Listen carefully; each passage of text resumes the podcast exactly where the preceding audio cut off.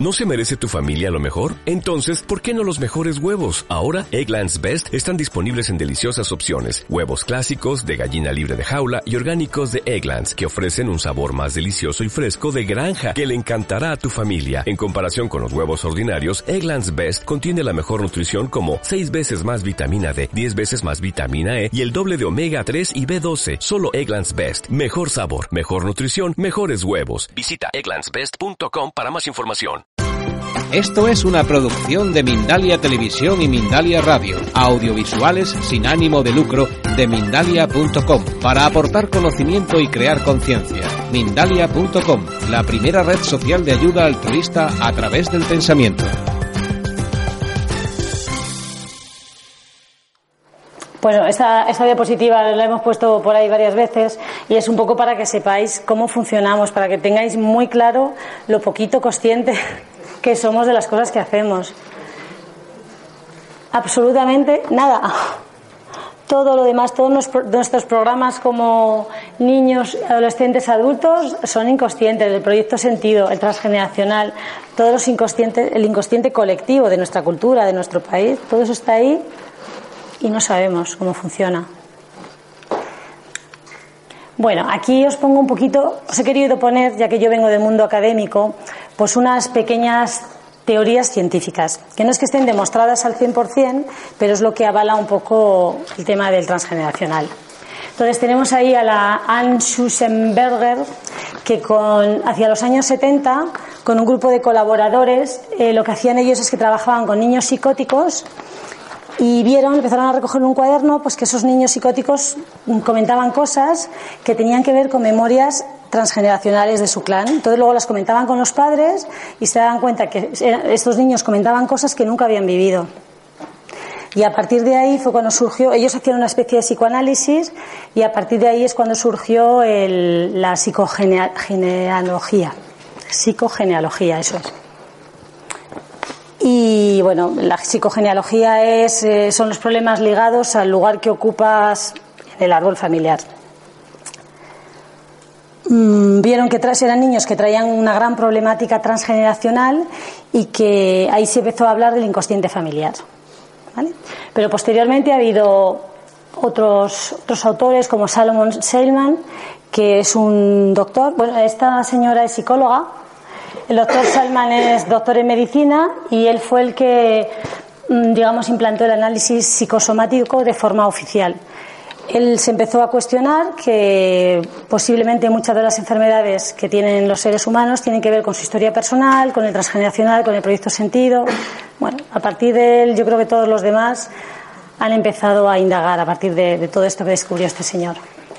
Denis Gabor, con la teoría del holograma, que no sé si habéis hablado de ello. Este es un, físico que se le dio un, premio Nobel por este descubrimiento, en el que, al parecer, él, descubrió que una, la parte contiene al todo y que el todo contiene a la parte, de tal forma que nosotros podríamos ser como un holograma y nuestras células una parte de ese holograma que contiene toda la información de nuestro cuerpo. Se, podría, se nos podría clonar a partir de una célula. Entonces, el árbol transgeneracional el árbol, me va a pegar, el árbol transgeneracional sería el todo y cada uno de nosotros la parte. Y estamos todos conectados con la, con la fuente. Otras teorías que avalan el, árbol eh, sería la del lanzamiento cuántico del, del Niels Bohr, que es otro científico físico que además probó, esta sí está, está demostrado. Lo que pasa son, son experimentos que se han demostrado y que se pueden llevar al tema del transgeneracional, pero digamos que todavía están ahí, pues como que no, no las, aún no las aceptan en, en esto del transgeneracional. Pero eh, lo que habla el entrenamiento cuántico es que dos partículas que han estado en contacto, eh, aunque luego las separes y las mandes a una distancia tremenda, si mm, actúas a una, a la otra le va a responder lo mismo, o algo así, funciona eso. Lo habéis oído alguna vez hablar, ¿verdad? El tema del de ADN. ¿El? El descubrimiento del ADN, el tema de las partes de ADN y, llevarlo a muchos kilómetros de distancia, y hmm. lo que le ocurre a uno... De, sí, claro, lo, han hecho a nivel de subpartícula atómica y eso sí que les, les impactó porque después de haber estado juntas todo lo que le hacían a una le afectaba a la otra Con lo cual dentro del árbol, pues igualmente estamos a mucha distancia, pero si hemos estado todos en contacto, es evidente que lo que me ocurre a mí le puede haber ocurrido ahí y al revés. El tema de los campos morfogenéticos, que lo descubrió y eso está también demostrado. El Rupert Sheldrake, aunque también este señor tiene mucha polémica ahí encima, le han empezado a decir que sus estudios no son demostrables al 100% y que es pseudociencia, pero bueno, está ahí. Él habla de los campos morfogenéticos como una memoria colectiva que pertenece a especies de una, o sea, sí, especies de una misma, no, no me sale la palabra. Mm. A, uno de una misma especie, a un material, a una persona de una misma especie, ¿vale? Entonces, por ejemplo, eso se podría explicar cuando van las bandadas de pájaros, que van todos ahí uniditos y no se separan y nadie sabe cómo hacen esos dibujos, pues eso tendría que ser debido a campos morfogenéticos. Entonces, en el árbol es como que resuena toda la información y ahí está todo. A ver qué más cosas se me olvidan. Entonces, bueno, yo os lo pongo ahí por si queréis indagar en algo más. Viene mucha información en Internet sobre cada uno de ellos, ¿eh? Mucha, mucha. Yo esto me puse a estudiar y dije, uff, esto para otro momento. Entonces, el Seldrack este lo que cree es que la mayor parte de la herencia depende de la resonancia mórfica y no de los genes como tal. Y yo creo que ah, y luego me falta pues la epigenética conductual, que lo que lo que viene diciendo es que hay cambios genéticos en, hay cambios genéticos en, debido al, ambiente celular. Entonces, para esto hay que entender lo que es el grupo metilo. El grupo metilo son unas sustancias que se quedan ahí enganchadas al ADN y son los que van a inhibir su transcripción. Son los que, dependiendo cómo este, el ambiente, digamos, se van a encender unos genes o se van a apagar otros. Entonces no es el gen, el gen como tal el que va a transmitir la enfermedad o el que va a transmitir lo que sea, sino el gen con el grupo metilo. Pero bueno, que de esto ya os digo, ¿eh? si queréis profundizar, pues ahí está todo el material para que veáis lo que está más demostrado científicamente, lo que está menos, lo que y quedaros con lo que queráis. Eh, está muy bien explicado casi todo en el último libro que escribió Corbera de la Visión Cuántica del Transgeneracional, que os lo tengo puesto en la bibliografía. Está muy bien explicado. Y también en el Tratado de Bio. Yo conozco muchos de estos libros porque yo estudio con Enrique Corbera, pero seguramente que de la otra escuela habrá también. Entonces, todo el tema del transgeneracional hay montones. ¿Os habéis metido en, en YouTube? Hay montones de ellos. Explicaditos, fenomenal. Vale. Pues vamos a ver cómo se hace un árbol. ¿Sabéis hacerlo todos? ¿Más o menos? ¿No? A ver, pues yo os lo he puesto ahí con colorines, que me ha costado que no veas. Poner ahí el circulito. Eh, la mujer siempre con el círculo y el rectángulo, el triángulo, perdón, es el hombre, ¿vale? La mujer siempre en el árbol, cuando se dibuja el árbol, va a ir hacia la derecha y el hombre va a ir a la izquierda. Cuando están conviviendo llevan una sola raya. Es verdad que luego cuando los hacemos muy rápido se nos olvida lo de las dos rayas. Pero bueno, cuando empezamos a hacer y para no liarnos, se hacen así. El matrimonio va con las dos rayitas, el divorcio, las dos rayas y la rayita ahí de roto, los gemelos allá abajo, que son como dos cerecitas.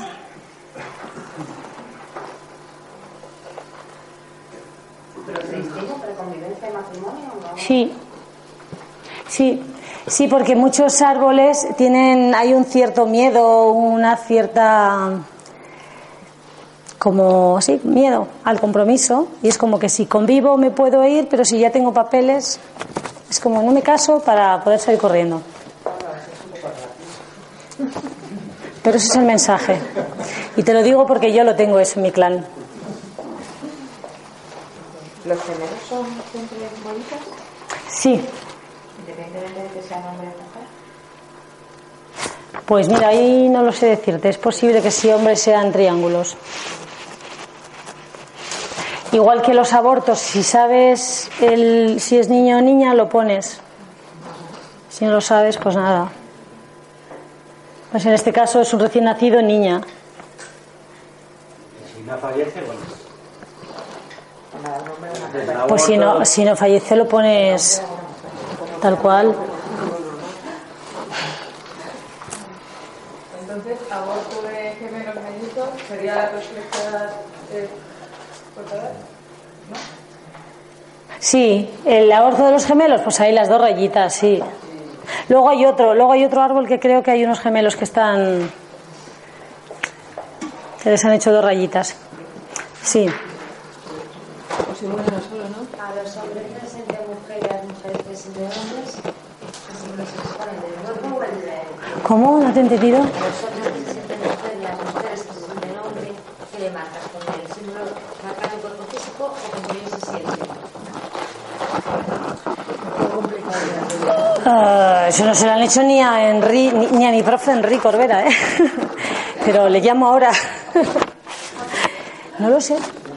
En principio, dependiendo, a ver, yo creo que en principio tendrá que ser el papel que esté desempeñando en ese momento, porque él puede sentirse, no sé, puede sentirse mujer, pero si él está, es que no sé decir, no sabría decirte.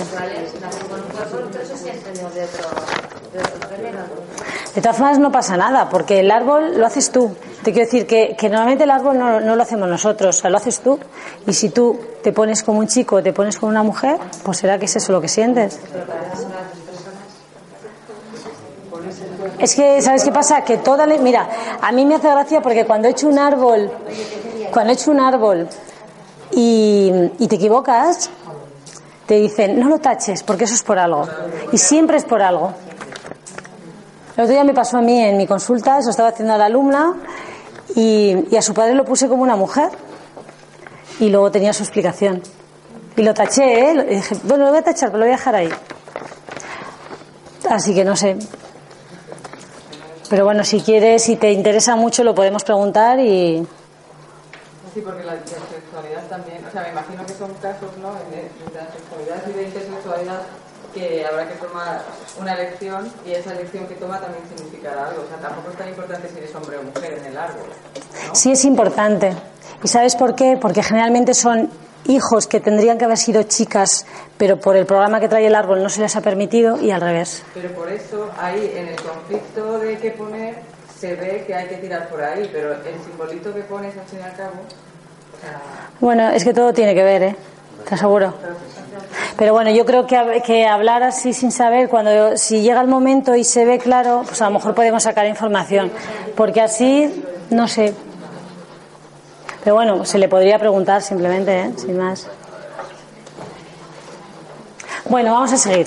¿Ya habéis copiado todo? Vale, las líneas de afinidad. Sabéis que van por meses, ¿no? A ver si, si co- consigo que, os vayáis de aquí por lo menos con esto clarito. Aquí tenemos pues los, los 12 meses separados por líneas de afinidad, ¿vale? Os, hemos, los- os lo he puesto diferentes colores, pues para que veáis que si vosotras habéis nacido el 3 de, de marzo, tenéis, estáis en afinidad con todos los de la columna azul, ¿sí? Si tú has nacido si tú has nacido en, en marzo, tú vas a estar en afinidad con todos los de tu clan que hayan nacido aquí. ¿Vale? Eso es por meses. Sí, pero espera, vamos a ir por partes porque si no, si tú has nacido aquí, pues estarás en afinidad con todos los que estén aquí. ¿Vale? Sí.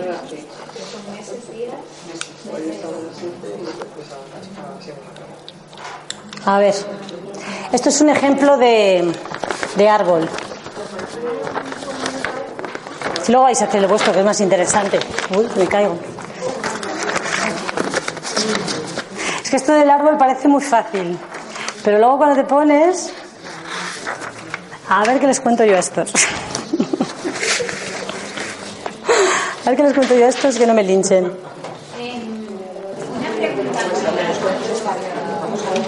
Dime. Eh, yo lo que quiero decir, por ejemplo, los hermanos de, de los padres, de los abuelos y demás, no se ponen. Bien. ¿Los hermanos de los abuelos o de los padres no se ponen? ¿O se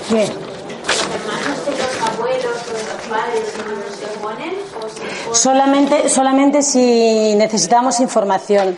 De todas formas, yo el árbol, cuando lo he hecho, voy haciéndolo muy poco a poco. O sea, yo voy pidiendo la información que creo que necesito. Porque si ves todo ahí, no te enteras de nada.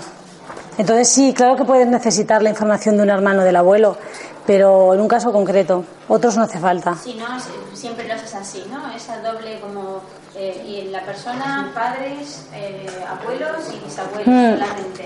Y Aquí se tiene, tiene un montón. Mira, aquí tenéis los abortos gemelos que preguntabas tú. Perdona, en el caso de tener cuatro abuelos maternos, que dos son los que no conoces y otros dos son los que adoptaron a tu madre, eh, ¿quién tiene más peso específico?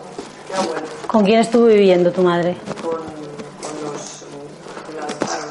Ella estuvo viviendo con ellos. Sí, Hombre, yo creo que ella podría hacer, podría- ella puede hacer el, si tiene información de los dos, hacer los dos, porque seguro que los dos le van a aportar, pero seguramente donde más, más información ella pueda traer es donde ella eligió quedarse. Porque es evidente que es ahí donde tenía su misión. Porque eso lo elige ella. O sea, quiero decir, Lo elige su, su inconsciente. Y de hecho los niños adoptivos que yo he visto que han hecho sus árboles lo han hecho con la familia con la que están en ese momento. por ejemplo, para hacer yo el mío, ¿qué abuelo elijo? Con los que yo eh, he conocido, claro. Tú que tienes cuatro, dices. O sea, yo, yo tuve seis abuelos, Mm. porque tenía cuatro, dos que nunca conocí, que era el matrimonio este, lo- los, padres de, de mi madre, que fallecieron muy jóvenes, una porque falleció con 27 años y el otro porque se ahorcó directamente. Y entonces luego a mi madre la adoptaron y yo he vivido siempre con los abuelos que, que adoptaron a, que la adoptaron a ella, claro. Hazlo con los dos y a ver qué te sale. O sea, en principio lo tienes que hacer con un síntoma o con una situación. Si la tienes, si lo tienes clara, busca, porque te va a llevar a donde quieras ir. Mirad, quería deciros, porque eso no, no os lo he dicho al principio, que es muy importante no suponer nada en el árbol. Preguntar y concretar. Sobre todo cuando se trabaja a nivel terapéutico con una persona que no conoces, eh, es muy fácil dejarles que hablen, que hablen, que hablen. Pero al final eso solo sirve para que tú te contamines. Porque te cuentan historias que no te sirven para nada. Para, tu, para ayudarles. Te está metiendo como pajilla ahí. Pajilla para que no se entere, para que no se entere. Porque es el, le está hablando el mental. Y a mí me interesa lo que sale del inconsciente o del subconsciente o de como lo queramos llamar. Entonces es muy importante concretar, hacerle preguntas muy, muy concretas para irle llevando hacia donde tú quieres. Porque si no, os vais a meter a contar ahí una telenovela de las cuatro y media y no os vais a enterar de nada.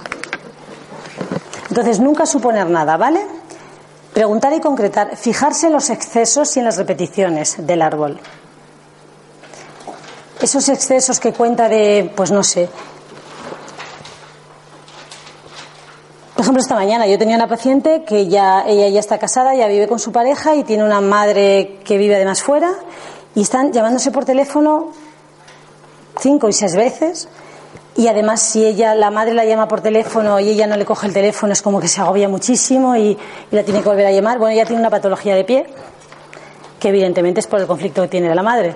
Y si no lo sabéis ya os lo digo yo. Y desde el día de la consulta, que fue el jueves a hoy, al menos ya no cojea. Está alucinada porque es la primera vez que había hablado de un tema así. Pero yo qué sé, al hacerlo ver y, y ella realmente le, lo resonó con ella, o sea, lo vio clarísimo que era un tema de, de su madre. Pero claro, ahí rápidamente cuando te cuenta eso es que estás diciendo, eso no es normal, es un exceso. No puede ser que una persona con treinta y tantos años o cuarenta y su madre viviendo en Zamora con 60 años tenga esa dependencia de, ca- de cabrearse si no la llama su hija cuatro veces al día. Entonces, esos son excesos que hay que tener en cuenta para cuando quieras saber qué problema hay. Ella tiene un problema también con la, con la descendencia. 39 años y no tiene hijos. Entonces, ahí tiene un tema que hay que trabajar. Ahí pones cuando, cuando se ha muerto el tipo de muerte que ha tenido. ¿Dónde? Cuando alguien ha fallecido, el tipo de muerte, es natural y enfermedad. Sí, las enfermedades, la- las enfermedades si las ponéis, mucho mejor. Suicidios, las muertes inesperadas, cuanta más información haya en el árbol, mejor. Pero hay árboles que se resuelven muy fácil con muy poquita información. Sobre todo porque muchas veces tenemos nuestro árbol y parte del árbol de nuestra pareja. Y el árbol de nuestra pareja nos dice mucha información. Es nuestro mejor maestro. Claro, viene a complementar tu programa. Todas a la vez. todas a la vez. ¿Eso cómo se hace? ¿Eso cómo se hace? Que, hayas que hayas tenido. Bueno, pues las pones ahí, en tu árbol, y vemos lo que hay que analizar de cada una. Que seguramente tendrán su historia. Es muerte, de función, sí. Bueno, a ver, decía que no había que suponer nada, que hay que preguntar y concretar, que hay que evitar los excesos y fijarse en las proyecciones. Cuando alguien habla mucho de los demás, está proyectando lo que ella tiene dentro, con lo cual es información muy valiosa. Eh, una mente inocente, sin juicios, no juzgar nunca al cliente, no dar soluciones, es el consultante el que tiene que aportar sus propios recursos. El pensamiento biológico que os comentaba, siempre pensar en biológico porque el inconsciente es biológico y, si, y, no para nada cultural. Caemos en los mismos conflictos constantemente, buscamos a la pareja que complemente nuestros programas y todos los sufrimientos de nuestros ancestros se guardan en el inconsciente familiar. Si cambio la percepción, evito que se disparen los programas. Entonces, para ver, digamos, qué es el problema que yo tengo con respecto a mi árbol, hay unas preguntas muy que a mí me parece muy fácil de, de poder entender un poco mejor y es ¿qué quieres conseguir? Cuando tú estás en en una situación mala o en una enfermedad, el preguntarse qué quieres conseguir, qué te gustaría cambiar y cuál es tu finalidad,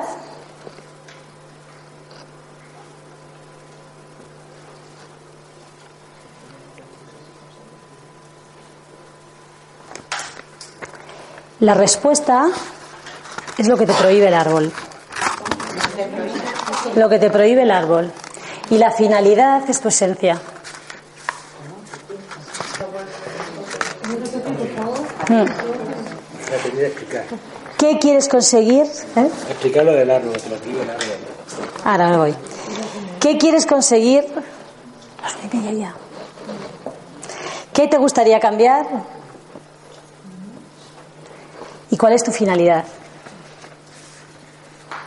Cuando tú estás viviendo algo mal, siempre, cuando lo comentas con alguien, siempre quieres. Es que a mí me gustaría, no sé si estás hablando de un tema económico, me gustaría dejar de, de ser pobre o de no tener dinero, o me gustaría tener una pareja estable, o me gustaría tener hijos, no sé. Todo eso que no tienes y que te gustaría es algo que te está prohibiendo el clan. Con lo cual es algo que estaría bien investigar. Si te raya mucho. ¿Cuál es la diferencia eh, entre la primera pregunta y la tercera? Entre qué quieres conseguir y cuál es tu finalidad. Porque la finalidad tuya al final es tu esencia. Es lo que tú, es, sí, es. En un mundo ideal donde no hubiera, donde no tuvieras creencias ni tuvieras pensamientos, pues envueltos por todos tus, lo que te han transmitido, transmitido tus clanes, ¿cuál sería tu finalidad aquí en esta vida? Y cuando tú descubres eso, estás descubriendo tu esencia, lo que tú realmente quieres ser. Porque todo lo demás es algo que te lo has traído y te lo has ido imponiendo con todas esas capas de cebolla que traes. Mira a ver si ahí sacas. ¿Podrías hacer un ejemplo de, lo, de, lo que es la respuesta del árbol? ¿Cuál? La respuesta del árbol, un ejemplo de qué, qué sería la respuesta del árbol. En las preguntas, lo que te prohíbe el árbol. Es que no entiendo. Ah, lo que te prohíbe el árbol, claro. Si tú lo que estás, estás teniendo una carencia económica, dices, eh, ¿cuál, eh, ¿qué es lo que te prohíbe el árbol? Tendrás que buscar en tu árbol qué ancestros han tenido problemas y- de carencia de dinero. Pero eso es, eh, Porque es un programa que ¿qué tienes tú. conseguir? La, la respuesta de qué quieres conseguir. ¿Qué es esto del, por ¿A qué, ejemplo, respuesta, ¿A qué respuesta te refieres? No lo sé. ¿Tú qué quieres conseguir? A día de hoy. ¿Lo tienes todo? no. Si lo tienes todo, fenomenal. Estás en equilibrio. Tienes la rueda de la fortuna esa. ¿Tienes la rueda? Perfecta. Y muy bien, ya está. Pero cuando tú tienes un área de tu vida que no está al 100%, pregúntate qué quieres conseguir o qué te falta para que esa parte esté también al 100%. Es- es- son simplemente preguntas para investigarte, porque es ahí donde vas a empezar a conocerte tú. En estas fechas que has puesto ahí en el arbolito, eh, hay una fecha que pone, por ejemplo, Mariano, 2501. Ese más 0102, ¿qué significa? Que está- la muerte, de función. Ah, ah. Sí, los que tienen, los que, los que tengan la cruz son de funciones, ¿vale? Porque en el, en el transgeneracional eh, las fechas de función de nacimiento y de, y de muerte son las mismas. ¿Cómo? Sí, que vale, valen lo mismo, que es, es lo mismo. Si te faltan fechas, Pues la gente que tiene mucha práctica en resolver árboles muchas veces necesita muy poquitos datos. Porque por co- como partimos de que tú eres una parte de ese todo y que toda la información está en ti, pues sale. Pasa que si tienes, si tienes más información, pues es más fácil, claro. importa el día de nacimiento? El día y el mes. Ahora os cuento, vamos a seguir un pelín porque se hace tarde. ¿Hasta qué hora tenéis? Mira, aquí quería contaros un poquito cómo, cómo... Dime. La rayita, uno de los triángulos debajo tenía otra raya. ¿Eso tiene algo que ver con la raya del divorcio o no? ¿Cuál? El triángulo que tiene un cuadrado. Ese cuadrado, ese es el consultante. Ah, vale. Y luego el, el de al lado del triángulo lleva una rayita doble abajo. No, es que eso le puse, le puse yo colores porque me parecían musosos. Era, un- era un árbol muy, muy triste y le puse unos coloritos ahí, por eso se ve debajo. Y el del, el del cuadro es el, el consultante, siempre hay que rodearlo para diferenciarlo de los demás. Y el orden de los hijos eso da igual, ¿no? O sea, el orden de mayor pequeñito da igual, ¿no? Eh, De fechas sí, o sea, siempre va el mayor delante y luego sí. Sí, sí, los hermanos, primero el mayor, ta, ta, ta, ta, sí. Las mujeres a la derecha, los hombres a la izquierda. Bueno, vamos a ver cómo os cuento yo esto. Para empezar a enterarnos de, de las fechas. Lo primero que vamos a mirar, ¿no? Es mi fecha de nacimiento. Bueno, pues mi fecha de nacimiento, y no me felicitéis, es el 9 de septiembre. ¿Vale?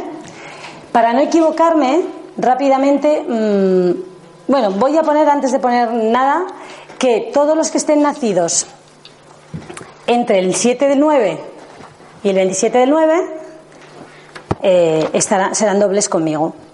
¿Sí? Porque hay un rango, desde mi fecha, hay un rango de 7, 10 días.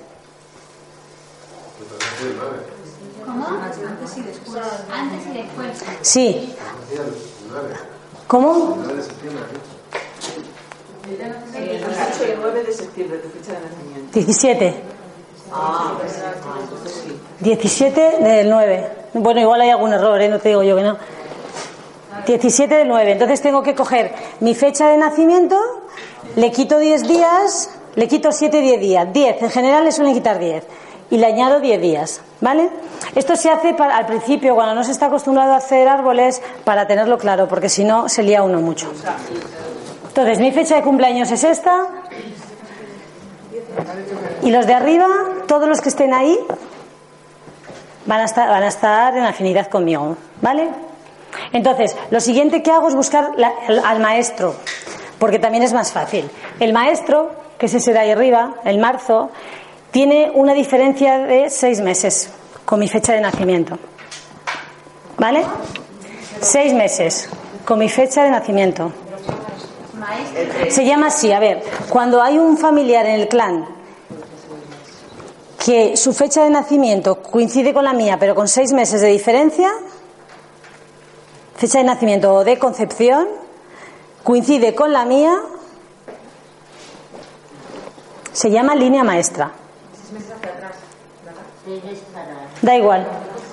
Da igual, seis meses atrás o adelante viene a ser el mismo mes. Tú eres el suyo y eres el tuyo. O sea, tú eres el suyo y eres el tuyo. Sí, espera, es que eso luego os lo voy a explicar más despacio. Es que yo estoy flipando porque es el 27 del 9 y mi hermano el 27 del 3. 27 del 9 y 27 del 3. Tu hermana y tú sois gemelas simbólicas. Y eso quiere decir que en tu árbol genealógico, arriba, hay probablemente hijos fuera de matrimonio, incestos o cosas secretillos.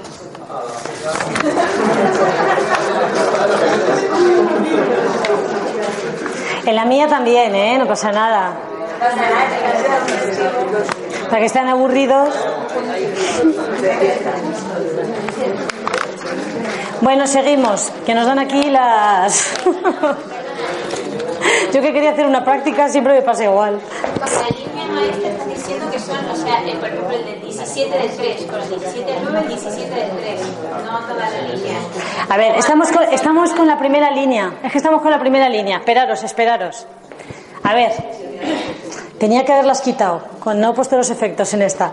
A ver, va- estamos aquí. Todos los que han nacido en mi mes, siete días o diez arriba o abajo, están en afinidad conmigo, ¿vale? Busco la línea maestra porque es más fácil, porque dentro de mi línea de afinidad solamente va a haber un maestro.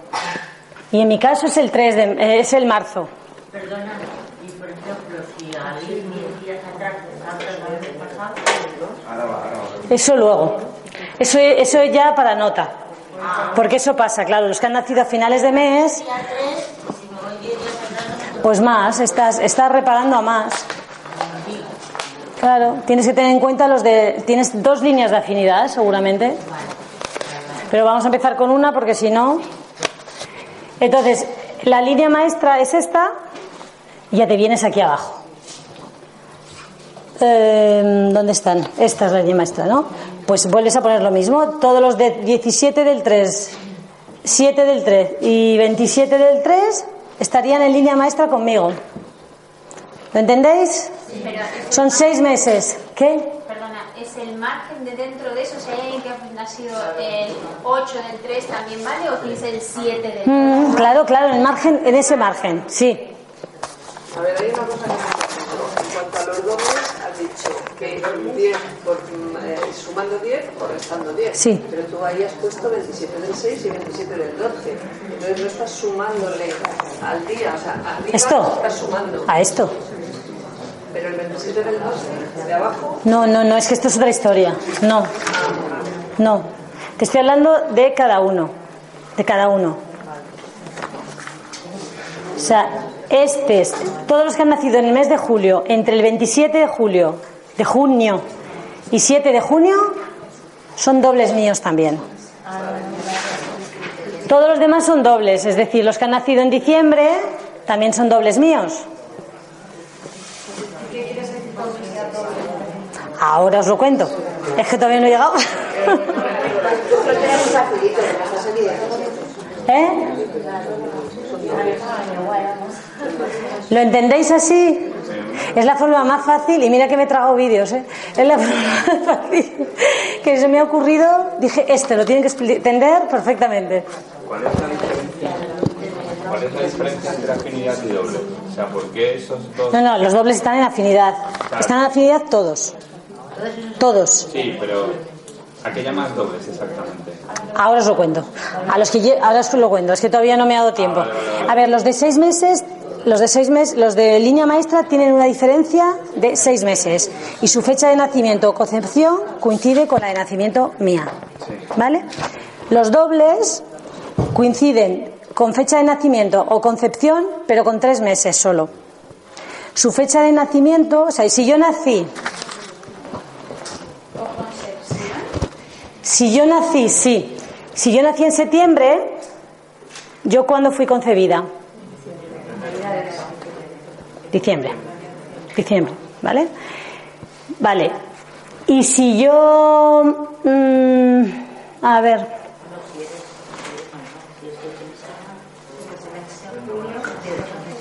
Vale.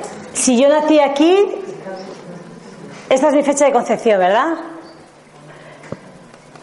Este que nació aquí, ¿dónde es su fecha de concepción? Aquí. Luego, por fecha de concepción o de nacimiento, somos dobles. Y, y es mucho más fácil contar tres meses. O sea, luego ya todo eso es muy fácil, pues ya está. Tres meses arriba, tres meses abajo, dobles. Seis meses, maestros. Sí. entonces la primera línea también son dobles, ¿no? Estas dos son dobles. La primera línea que es Esta simplemente es, es mi, mi fecha con mi rango. O sea, yo 17 de septiembre y todos los que estén entre el 7 del 9 y el 27 del 9 son mis amigos míos también. ¿Sí? O sea, si tú tienes eh, eh, parientes que han nacido de ese rango de línea. ¿Cómo? Si tienes parientes que han nacido en el rango de tu fecha, ¿qué son entonces? Eh, de, en septiembre, ¿qué son? Dobles míos. También, lo que he preguntado, si esa primera línea también son dobles, ¿no? Sí, dobles, dobles, dobles míos. Pero ahí se tiene en cuenta que sea también del, del mismo mes, de ese rango de días, pero también de septiembre. Sí, porque hay gente que va a nacer también en tu mes de septiembre. Sí, sí. Hay gente que estará de marzo y que va a nacer en tu mes de septiembre. Con lo cual también es doble tuyo. Para la afinidad y para cualquier cosa estamos siempre también teniendo en cuenta que es septiembre. Mm. Es difícil para irlo tan, tan rápido. ¿Lo vais a hacer venir otro día? Solamente explicar esto. Claro, yo pensaba que se iba a ir más rápido porque al final son cuatro cosas. Simplemente he traído un ejemplo de árbol y dije, ala, ya, hacer el vuestro. Pero no, no sé. ¿Incluye eh, la gente que está en línea maestra contigo? Yo si queréis, lo que podemos hacer es que me los mandáis y os los corregiré no sé cuándo. Ya me estoy metiendo en otro lío, ¿ves? Otro. Dime, dime. Tengo una petición. ¿Podrías terminar, o sea, hacer la explicación completa? Claro. Y se. Sí, porque luego en eso se, se pierde mucho. Bien, ¿os ha quedado claro las líneas dobles y maestras? Sí, vale. Aquí viene la explicación de los dobles, ¿vale? Los dobles que hacen están en afinidad y he- heredamos todos los programas para reparar. ¿Cómo los reparamos? Los reparamos haciendo lo mismo o lo contrario. Y hay un ejemplo por ahí, por internet y por no sé dónde, que es muy conocido, que es si yo, si yo tengo un antepasado que fue alcohólico, pues resulta que yo lo puedo estar reparando ahora teniendo un odio a la bebida increíble. Has tenido total. Entonces, ¿cómo reparo eso? Pues puedo hacerme consciente de que quizá puedo controlar eso de, de, tenerle ese odio a la bebida y pues tomar algo de vez en cuando y tal. Y bueno, pues como equilibrar un poco el tema. Y estaría sanando el programa. Porque también si lo niego, quizá la siguiente generación vuelva a ser alcohólico, porque el ser alcohólico y el ser astemio es lo mismo. Está en la misma dirección, direcciones opuestas, pero están. ¿Vale? Entonces el doble siempre repara, haciendo lo mismo o lo contrario.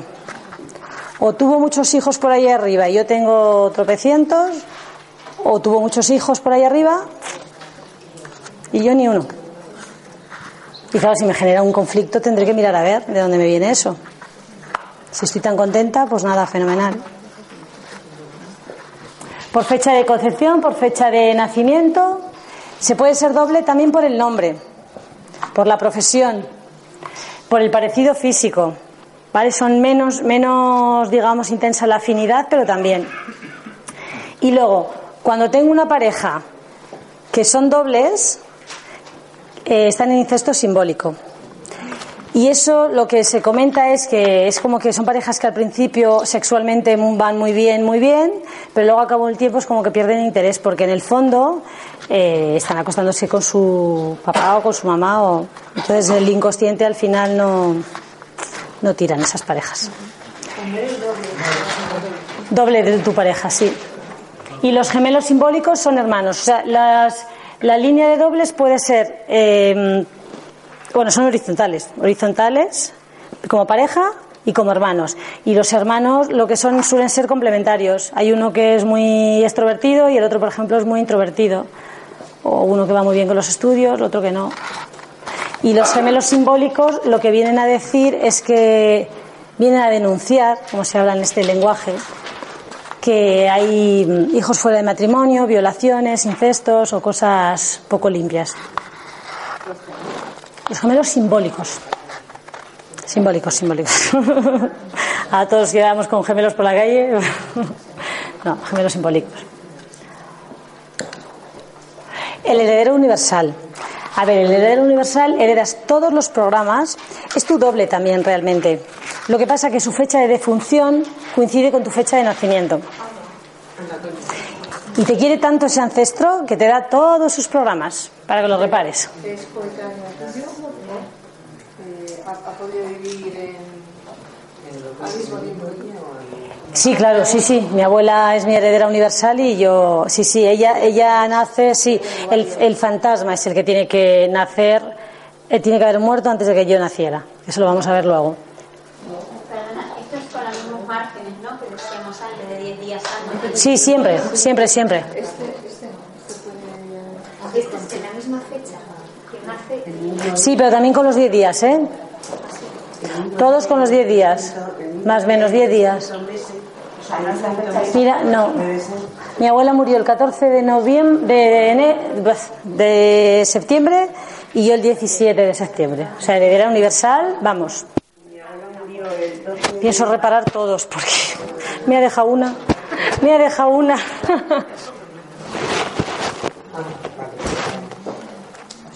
Lo que sí que es importante es des- desdramatizar el árbol, de verdad. Porque si te, si te pones delante de tu árbol, puede salir fatal. Entonces es cuestión de decir, bueno, a ver. Sin más. ¿Eh? Sí, pero sin, sin tampoco comerte la olla, ¿eh? Ya está. Vale. La línea maestra es la que hemos comentado antes, de los seis meses, está relacionado, relacionado con el nacimiento. Son maestros uno de los- del otro y es muy importante para extraer información preguntarle al consultante qué cosas le gusta de esa persona y qué cosas detesta. Claro, de su maestro. ¿Puedes repetir? Eh, es muy, extraes una información muy importante cuando le preguntas al consultante qué es lo que más le gustaba o qué es lo que más le gusta de esa persona que es su maestro y qué es lo que más le disgusta. ¿Por qué? Porque tanto lo bueno como lo malo está en ti. Entonces te va a ayudar a darte cuenta de qué estás tú proyectando en esa persona y qué tienes que aprender, porque al final lleva el recurso que el consultante debe aportar a su vida.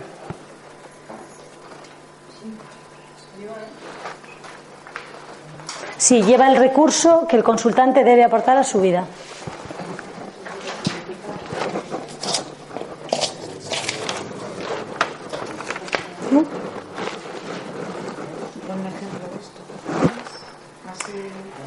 Sí, por ejemplo, a ver. Mi padre es mi maestro. Pues, ¿qué es lo que no me gusta de mi padre? Pues mi padre jamás estudió, por ejemplo. Yo, a día de hoy, no he dejado de estudiar. He hecho todo lo contrario. Pero sí que me lo he apuntado como un. O sea, era algo para mí muy importante. Y entonces he hecho todo lo contrario. Él tiene un carácter. A ver. ¿Qué no me gusta de él? Es que como ya lo voy integrando, ya pocas cosas.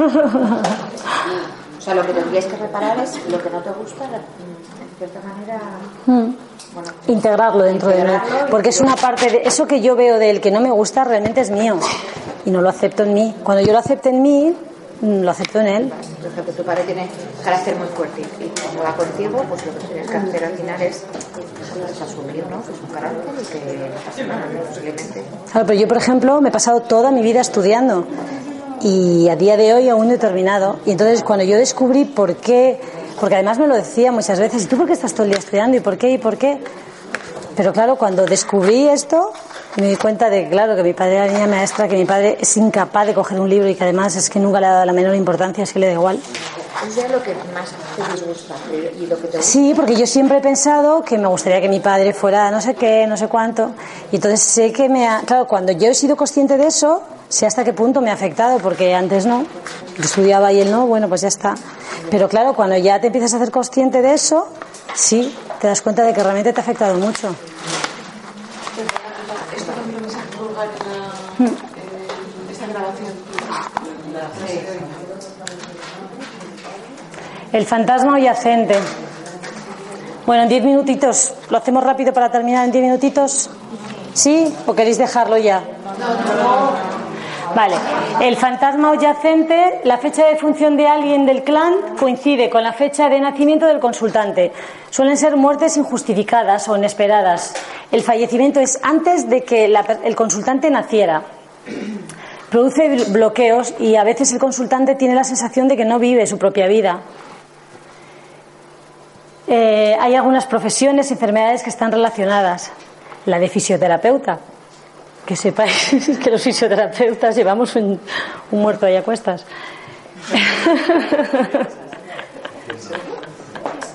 Sí, entre las, entre las carreras que ponían y que luego puede ser horizontal y vertical, ¿vale? Horizontal, pues cuando es a un ancestro que murió antes de que tú nacieras y vertical suelen ser los hijos de sustitución, ¿no? Hay un aborto, un aborto en una pareja y nace un, al poco tiempo un chico y lleva el fantasma de su hermano. Yo eso lo he visto, a ver, hay, insisto, hay muchas técnicas para tratar. A mí me gusta mucho la kinesiología, pero yo también hago F- eh, el FNP, esto, ahí, ¿cómo, cómo se llama la PNL, jolín. He hecho un lío ahí con las letras. PNL y hago hipnosis en la medida de lo que sé. O sea, herramientas hay muchas. La que valga para cada uno, pues genial pero que, que se pueden se pueden hacer con las constelaciones se trabajan muchísimo los, los fantasmas yo trabajé una y le quitaron un fantasma a mi hijo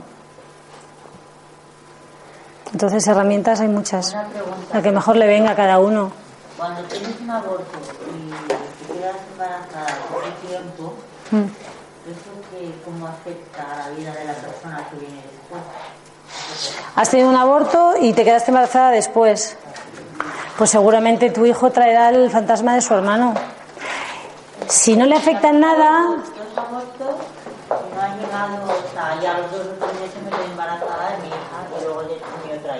Si puede que no le afecte nada, puede que no le afecte. Por eso digo que no es el hecho de que haya habido un aborto, sino la situación que luego tú eh, te des cuenta que está, está habiendo una situación que no es la normal y que quieres trabajarla. Y entonces sí. Pero si no pasa nada, no pasa nada. Otra pregunta, por ejemplo, no normalmente cuando me dicen cuántos hijos tienes, yo cuento los vivos, no cuento los abortos, o cuántos hijos has tenido. Pero hay gente que cuando habla de sus hijos incluye los abortos que has tenido. Entonces yo no entiendo muy bien qué beneficio no tiene.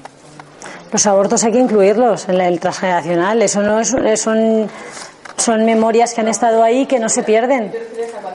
Cuando hablas, sí, pero- ¿Cuántos hijos has tenido? Por ejemplo, tres. Ya, pero es que eso no es que sea adecuado o no adecuado. Tú verás lo que quieras decir, vamos. No, pero yo lo pregunto. Cada uno. De todas formas, mm, si la tienes mejor, si no, no. A ver, todo lo que tengas, pues más fácil es para averiguar cosas. Y si no, pues por, con, con lo que se tenga. A veces con técnicas que se hacen con la persona que tienes en consulta te salen cosas alucinantes, que ni te lo crees.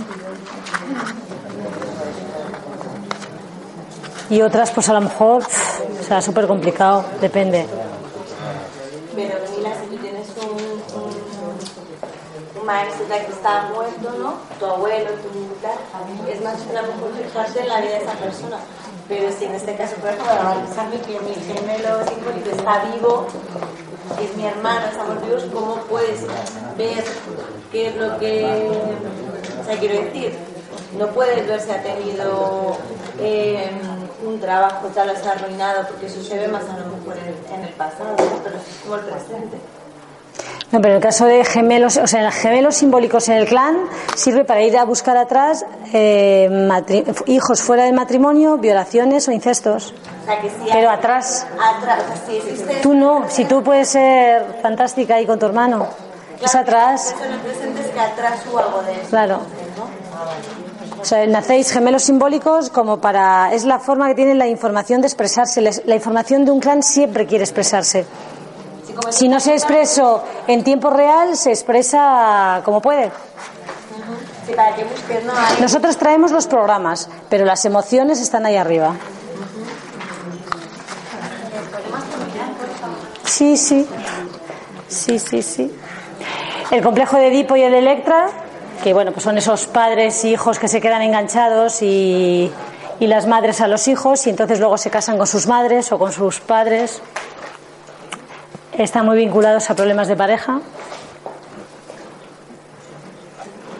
Sí, el complejo de Edipo, el- hay, hay un, un complejo de Edipo que es fisiológico, cuando los niños tienen 8 o 9 años, como que se enamoran ahí un poco de la mamá, pero eso pasa, es fisiológico, cuando se quedan ahí enganchados. Y además eh, crece y, y la mamá se muere o se va y resulta que el, papá, el hijo intenta buscar como pareja a una que le haga de mamá, porque él sigue, sigue enamorado de mamá porque sigue enamorada de mamá en su inconsciente. Entonces busca a una, a una doble por fecha de su mamá. El hijo síntoma, pues ese al que le caen ahí todos los marrones. Hereda la mayor parte de los pecados de sus ancestros para que los tendientes y colaterales puedan ser evolucionados. ¿El qué? Complejo de Edipo, complejo de, Electra. Bueno, la cripta es, otro, es otro, otra palabra para definir que hay, hay personas en el clan que se encargan como, son los encargados como de guardar los secretos de familiares que ni siquiera lo saben ellos. Hay muchos más, ¿eh? pero solo os he puesto algunos importantes. El síndrome del aniversario, muy importante porque son fechas que se reproducen a lo largo de, de los años. Entonces tú puedes saber, tú, tú puedes tener un accidente a día de hoy y caerte de la bici y tener una fractura de rodilla y resulta que tienes 25 años y 25 años atrás o 10 años atrás tu primo o tú, yo qué sé, tuvo una misma caída en la bici y tenía la misma edad que tú. Y se han repetido dos o tres más. Entonces, esas fechas son llamativas. que Hay que buscar. O ha habido un suicidio y al cabo de un tiempo hubo otro y otro. ¿Sabes? Como cosas que se repiten y que llaman la atención. Los árboles espejo, pues eso, como buscamos personas para complementar nuestros programas, pues lo que no encontramos en nuestro árbol, a veces lo vamos a encontrar en el árbol del compañero, que es un estupendo maestro. ¿Sí? Y la lógica del árbol, pues es ver a que, que- que la mayoría de los, de los descendientes les afecta y que el árbol muestra que todos los familiares directos le delegan la resolución de los problemas. Por ejemplo, una mujer que no consigue quedarse embarazada y vemos en el árbol que las abuelas tuvieron muchos hijos y ya los repara no teniendo. ¿Mm? Ve, la pobre, le ha tocado. Y bueno, aquí lo que os había traído era un árbol, un ejemplo de un árbol real de una paciente que además toca un tema que yo trato mucho, que es el tema de la espalda y todo eso. Entonces, os lo digo rapidito si queréis. Eh, el diagnóstico que tiene es una dorsalgia con irradiación a la zona escapular. Tiene una sinusitis, que sabéis que es como una, una congestión nasal con infección. Y la hija tiene una cistitis de repetición. Sabéis, por lo que os contó Yolanda el otro día, que los niños, más o menos hasta la pubertad, somatizan todos los problemas emocionales de la madre. ¿Sí? Y si no lo sabéis, ya os lo digo. Lo digo por lo de la cistitis de la niña, ¿vale? El sentido biológico de la dorsalgia es cargar.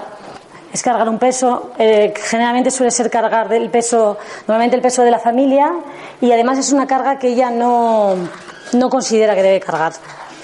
Porque cuando tú cargas algo y tienes claro que es tu carga, pues ya está. Pero es algo que ella se impone, ¿vale? La escápula es un conflicto de falta de libertad, de no poder volar. Cuando estás muy cargada, estás como atrapada, ¿no? Alguien que no puede volar, simbólicamente que no pueda volar, es porque se encuentra atrapado. La sinusitis tiene que ver con el oler, oler miedo y la cistitis con marcar el territorio. Vale. La capa embrionaria es muy importante, os lo dije al principio, tener un buen diagnóstico, porque cuando tengas un buen diagnóstico vas a poder acotar mucho mejor el problema. Entonces, las consultas eso es en lo que más se tarda, mucho más, mucho más que, que en nada. La capa embrionaria de la dorsalgia es el mesodermo nuevo, ¿no? Que es la capa de los valores, la capa que nos estructuraba. La sinusitis es ectodermo, que es territorio. Algo le huele mal ahí en el territorio. Y la cistitis también es ectodermo. La cistitis también tiene que ver con amenaza en el territorio. una infección. El conflicto desencadenante, hay un conflicto estructural. Sus padres se separaron cuando ella tenía dos años y la lógica del árbol es la lucha entre la responsabilidad, de que me tengo que quedar porque soy responsable, pero yo lo que quiero es salir volando. Y ahí está el síntoma. ¿Ves? La incoherencia, pum, síntoma. No falla. Bueno, aquí vemos que es doble de la abuela materna. No sé si contaros primero la historia. A ver, ella está aquí y la abuela materna por aquí. ¿Veis? 22 del 4 y 23 del 1. No tengo aquí los numeritos puestos que los tenía que poner. Es doble. ¿Vale? Mm, ¿Qué más tiene por aquí? Tiene dos hijos que son gemelos simbólicos, con lo cual están denunciando pues, lo que hemos, hemos dicho antes. Eh, hijos fuera de matrimonio y tal. Ella es también línea maestra con su padre. ¿Lo veis? ¿No? Mira, 4 y 6, 10. Y es doble también, a ver. Eh, del abuelo paterno. Es doble del abuelo paterno. Pero además ella es doble, esta parte, esto es importante, porque ella es doble de la madre de su marido. Ahora está la madre de su marido. Esta, ¿no? La que está al lado del padre de su Esta. Vale, ella es doble de la madre de su marido, por lo tanto hay un complejo de Edipo ahí, porque el marido lo que hace es que se casa con su madre. Estamos viéndolo así como ¿eh? justo con las fechas y los síntomas, luego hay muchísimas más cosas, porque además esta, esta, este árbol tenía tela. Y el doble de la madre y con el A ver, esta chica lo que le pasaba es que cuando tenía dos años su padre la abandonó y entonces no volvió a ver a su padre hasta los 11 años y tenía muchísimo odio. Ella comentaba que tenía muchísimo odio. Oh. ¿Dónde me he ido? Ya. Ya no lo toco. Ella comentaba que tenía muchísimo odio hacia su padre porque la abandonó con dos años y luego volvió cuando ella tenía once. Entonces, eh, ese odio que, ella comentaba hacia el abandono, al final lo que le había hecho a ella es que se había abandonado ella misma. Se había abandonado y lo que, lo que había hecho era cargar con todo, todo el peso de la familia. Ella cargaba, hablaba del marido como una carga, con lo cual la tenía ahí. Y además sus escápulas decían que sí, que estaba cargando con ello, pero que estaba deseando pirarse muy lejos. Lo que pasa que no sé si, se, si se atrevería en algún momento. El caso es que ella tenía una vinculación muy fuerte con esta señora, que esta señora Sí, este señor se fue, fue un hombre ausente. Bueno, en este árbol lo que hay es un montón de hombres que se piran. Directamente, hombres ausentes. Y entonces ellas se quedan ahí, pues, pues reparando el tema de el tema de los niños, se van todos. Por lo que puedo recordar, lo tenía por aquí exactamente la historia, por si queréis. Espérate.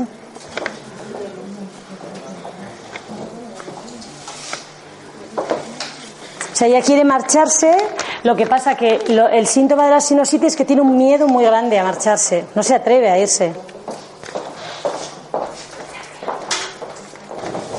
Entonces, hasta luego. Ella tiene un conflicto, ella tiene un programa que trae de la abuela, porque la abuela se casó con un coronel mmm, que la dejó, fue, estaba siempre por ahí, hombre ausente, ella se encargó de, de criar a, a esta hija y no, bueno, pues era como que no tenía marido.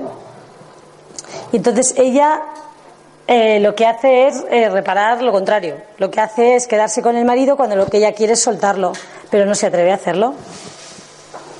Y como está en esa incoherencia, pues tiene todos esos síntomas. Y además la cistitis de su hija tenía que ver con...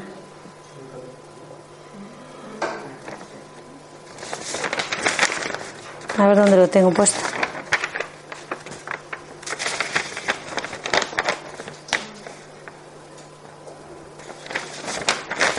Falta una hoja, yo creo.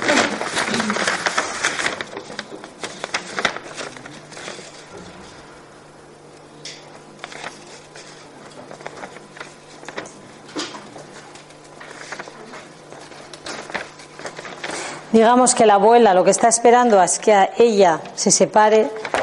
Cuando ella se separe, liberará al clan, porque la abuela no fue capaz de hacerlo. Estaba mirando el problema de la cistitis de la hija, que no lo encuentro, pero bueno. Bueno, no pasa nada, era simplemente para que vierais un ejemplo. ¿Eh? Claro, ese, este árbol era complicado porque son tres síntomas. Normalmente, pues cuando vas con uno, yo hubiera dicho hoy la dorsalgia, mañana. Eh, lo gracioso de este árbol es que al padre, o sea, al marido de ella, también le habían abandonado con dos años. Fíjate si los árboles ¿eh? son espejos. Entonces él lo que había buscado en ella es una mamá. Y estaba haciendo de mamá, no de esposa. Pues ella estaba tan cargada, ya no quiere, ya tiene dos hijos, no quiere otro más.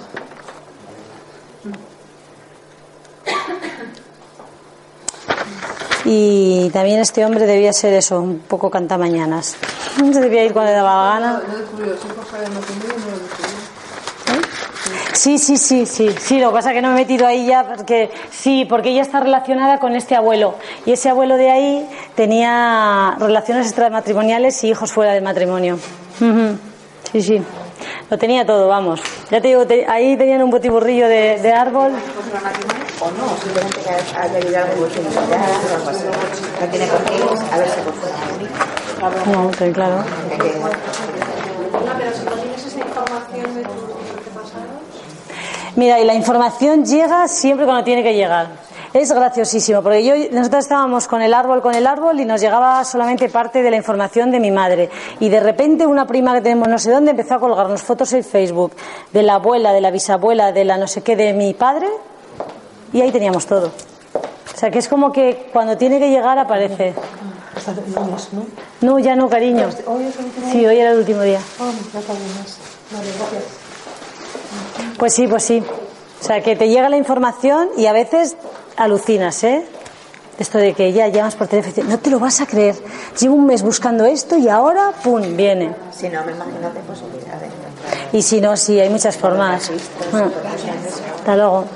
Hay muchas formas. Se, se trabaja con la fecha de nacimiento, no con la de Fecha de nacimiento y de concepción.